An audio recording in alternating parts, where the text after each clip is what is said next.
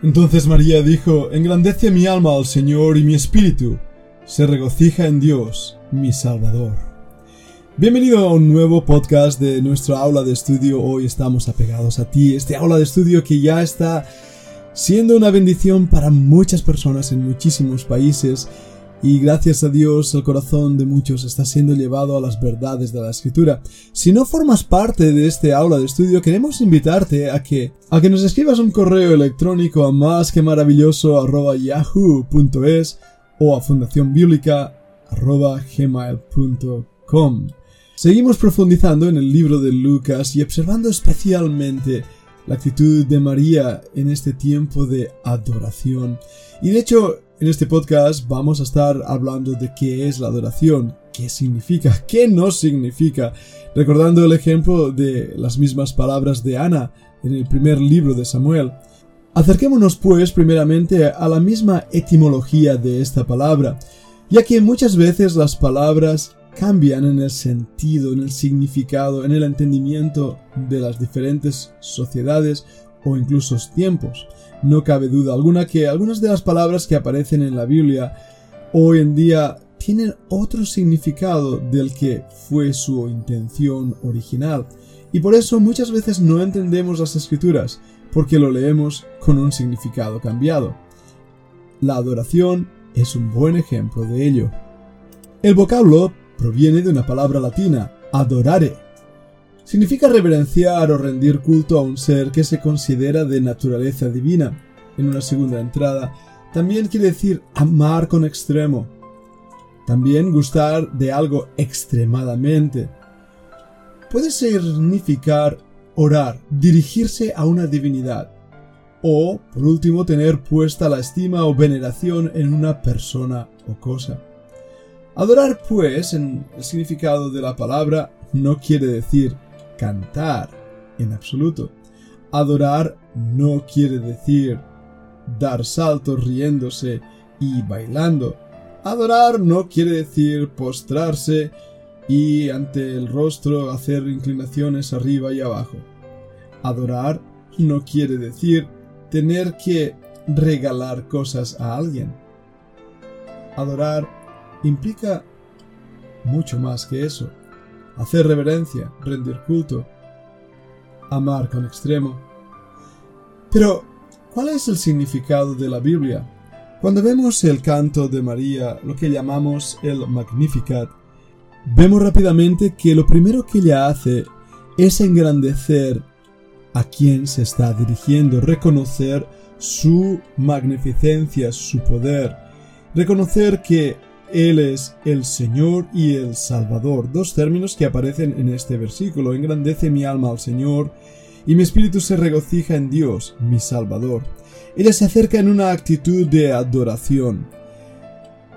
Y fijémonos una vez más que esto no implica un canto. Esto de hecho es algo que debemos ver que el canto de María, aunque originalmente en el griego, aparece en forma métrica y por lo tanto implicaría ser un poema, no es necesariamente una canción, ni mucho menos, sino lo que fluye del alma de una persona que está, por así decirlo, enamorada de su Señor.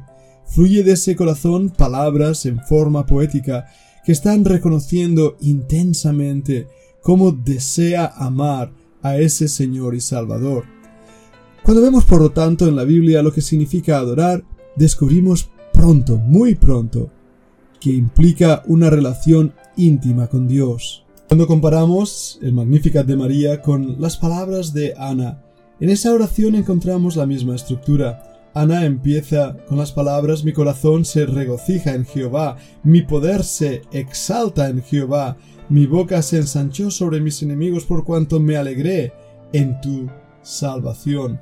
No hay santo como Jehová, porque no hay ninguno fuera de ti, y no hay refugio como el Dios nuestro. Vemos en este ejemplo ese entendimiento de qué es adorar. Adorar es una respuesta reverencial de toda la creación, de todo cuanto existe, del mismo ser, hacia ese Dios magnificente, ese Dios extraordinario. Isaías 6, 1 al 6, es un claro ejemplo de lo que significa adorar a Dios en la hermosura de su santidad. Leemos en ese pasaje que en el año que murió el rey Ucías, yo vi al Señor sentado sobre un trono alto y sublime, y sus faldas llenaban el templo. Por encima de él había serafines, cada uno tenía seis alas, con dos cubrían su rostro, con dos cubrían sus pies, y con dos volaban. El uno al otro daba voces diciendo, Santo, Santo, Santo, Jehová de los ejércitos, toda la tierra está llena de su gloria y los quiciales de las puertas se estremecieron con la voz del que clamaba, y la casa se llenó de humo. Entonces dije, ¡ay de mí, que soy muerto! Porque siendo hombre inmundo de labios y habitando en medio del pueblo que tiene labios inmundos, han visto mis ojos al Rey, Jehová de los ejércitos. Qué extraño pasaje. Me pregunto si esa es la actitud de adoración que se tiene hoy en día en muchísimas así llamadas iglesias o muchísimos cristianos.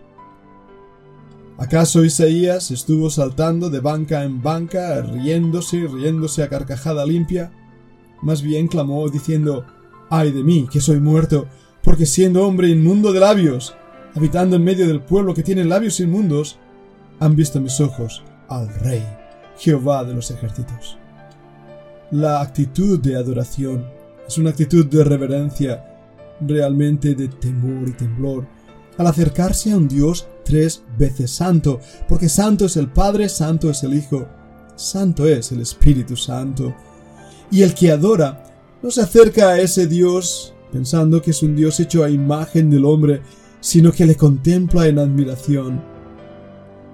Aunque es cierto que el Antiguo Testamento la adoración significaba una serie de actividades, una variedad de actividades diferentes, en todas esas actividades hay algo que es clave y es la reverencia a la misma persona de Dios. El mero acto de traer una ofrenda a Dios era un acto de adoración, la palabra karap en hebreo así lo indica, o simplemente arrodillarse en la presencia de Dios, era una forma exterior de mostrar una actitud interior de reverencia hacia el Creador, la palabra en hebreo usada en este caso es la palabra Hawa.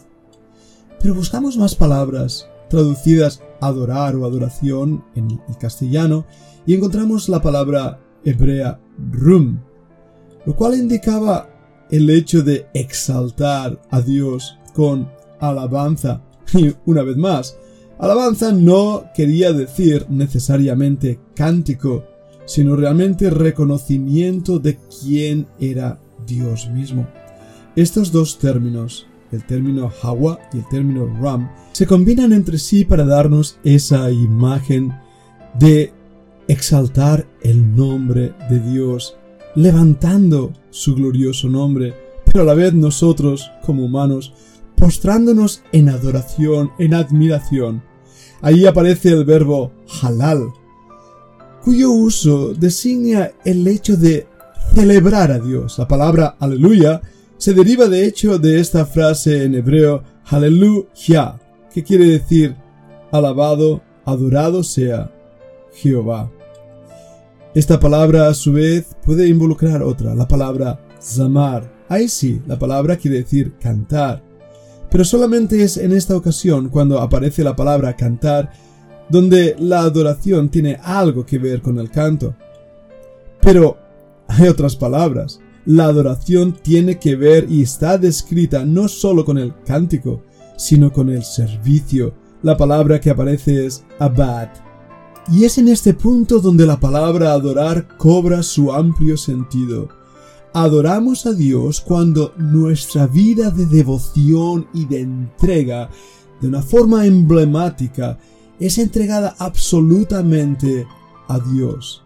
De hecho, la palabra consagrar quiere decir llenar las manos de Dios. Es ahí cuando realmente le adoramos, no cuando fluyen de nuestros labios algún tipo de palabra o algún tipo de canción, sino cuando nuestras vidas abrazan a Dios admirándole en un amor de entrega genuino que le hace ser puesto en el lugar que Él merece, el primer lugar de nuestras vidas. Esta idea antiguo testamentaria se repite vez tras vez en el Nuevo Testamento, donde las palabras proxuneo, por ejemplo, significa simplemente arrodillarse, postrarse.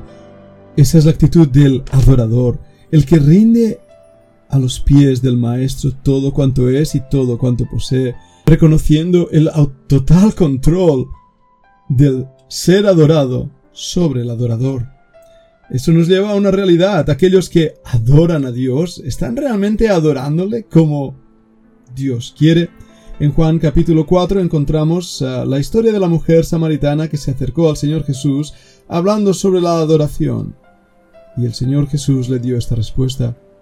Mi Padre busca verdaderos adoradores que le adoren en espíritu y en verdad.